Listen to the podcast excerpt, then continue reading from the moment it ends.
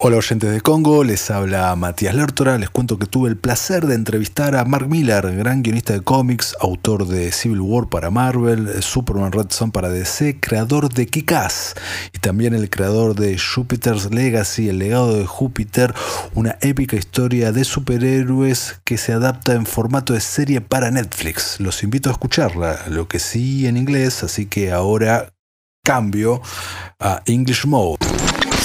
Hi, this is Matthias Lertora of Congo Radio. I had the pleasure of interviewing Mark Millar, a great comic book writer, author of Civil War for Marvel, Superman, Red Son for DC, creator of Kick-Ass, and also the creator of Jupiter's Legacy, an epic superhero story that is adapted in TV show format for Netflix.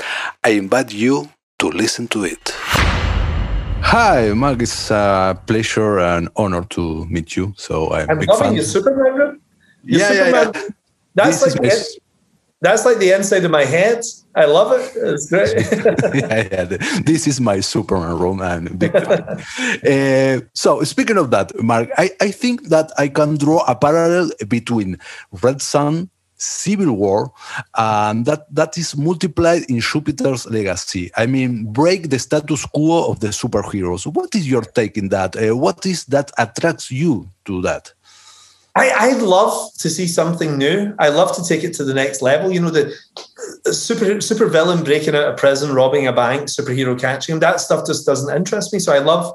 I grew up with Alan Moore and Frank Miller and guys like that, and I, I love what they do with these characters. And I, I want people to feel the same way about a new superhero story that I do, that I felt when I was a teenager reading those guys.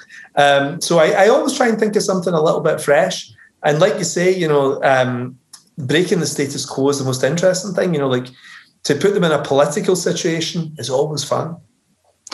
Uh, in, in taking that into account, into account uh, how was Jupiter's legacy born first in your mind? Well, I had two things. One, one when I left Marvel, I had been at Marvel for nine years, and I produced some really big books at Marvel that had been very Yeah. popular, and uh, a lot of them have been made into movies and everything. And uh, I thought, well, if I'm going to do superheroes again, and Kick-Ass had been really big, I'd just done Kick-Ass too, you know, and it had been a movie and everything. I thought if I do superheroes again, I have to do something that's bigger than all of them. Like, and I actually wrote that at the top of a page. I had a pad and I wrote, this has to be the greatest superhero epic of all time. And I gave myself that challenge, which is high, you know a, high bar. Um, so it started with that. I thought, what was monumental? Something with dozens of superheroes in it, not even like a, a superhero team. This is superhero dynasties, families, all these things. I wanted to do something with that was very big and broad. Uh, but at the same time, I also wanted to write something about history and about the cyclical nature of history.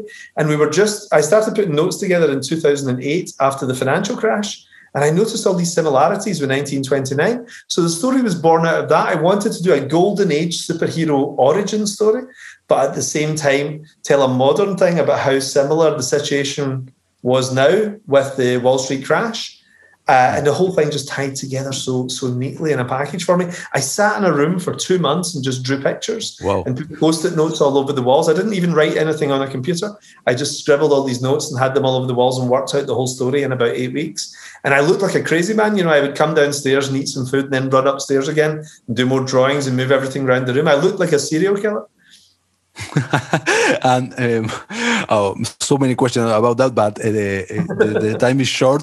Uh, until now, Jupiter's legacy is known only uh, by comic book readers. Now it's for everybody. What message, uh, message, or what do you want that those, uh, those people, th- those uh, TV watchers, uh, take from the show?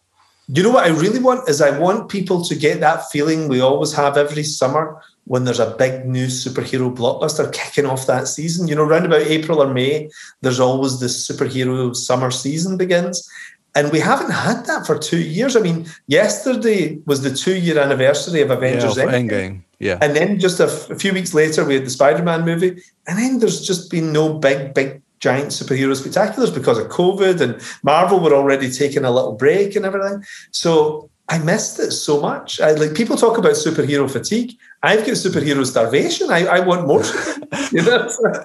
One last question about that. Uh, so we have the the Marvel's movies, the Marvel uh, TV shows in streaming, the DC movies, the DC TV yeah. shows, the, the Joker winning TV awards, Watchmen winning uh, TV awards. Yeah. Uh, and now Jupiter's Legacy and many more to come, the superhero yeah. fatigue. But uh, I, I have been a comic book reader since, uh, since a child, um, a fan of these characters in forever. What do you think that this happens now that we live now is in the world where uh, the superheroes are, are, a big part of our culture and, and trending? Well, really, whenever times are tough, people like superheroes. That's why Superman was created in the Great Depression. The Marvel characters were all radioactive all came out of the Cold War when we were living in the shadow of the atomic bomb. And since September the 11th, it's been non-stop bad news on, on the news. There's been economic depressions. There's been wars in the Middle East. You know, it's, it's been tough. Real life has actually been tough, and now a global pandemic.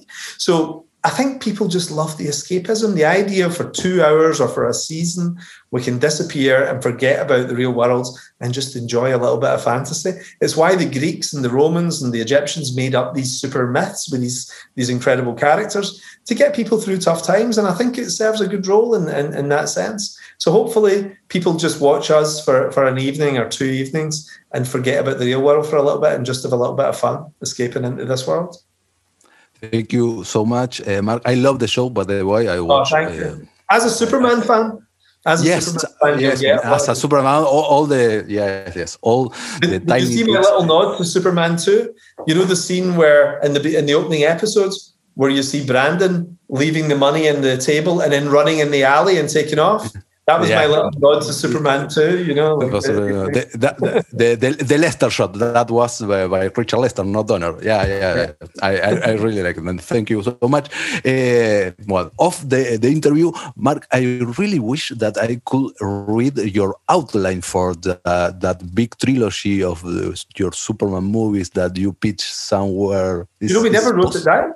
We actually never no. wrote one down. No, no? it's funny because because some people some, some people have said, "Oh yeah, I read it and it's it's great," or "I read it and it's terrible." No, I never wrote one. ah. What happened was I had an idea. I knew exactly what I was going to do for the three movies, but I never even told Warner Brothers what that idea was, and I never okay. even told Matthew Vaughn because I told Matthew a couple of the ideas, but not much. But I still have that idea in the back of my mind, and I'll maybe do it someday. You know. So. Okay. Finger crossed. Well, thank you so much, uh, Maria. okay. Bye.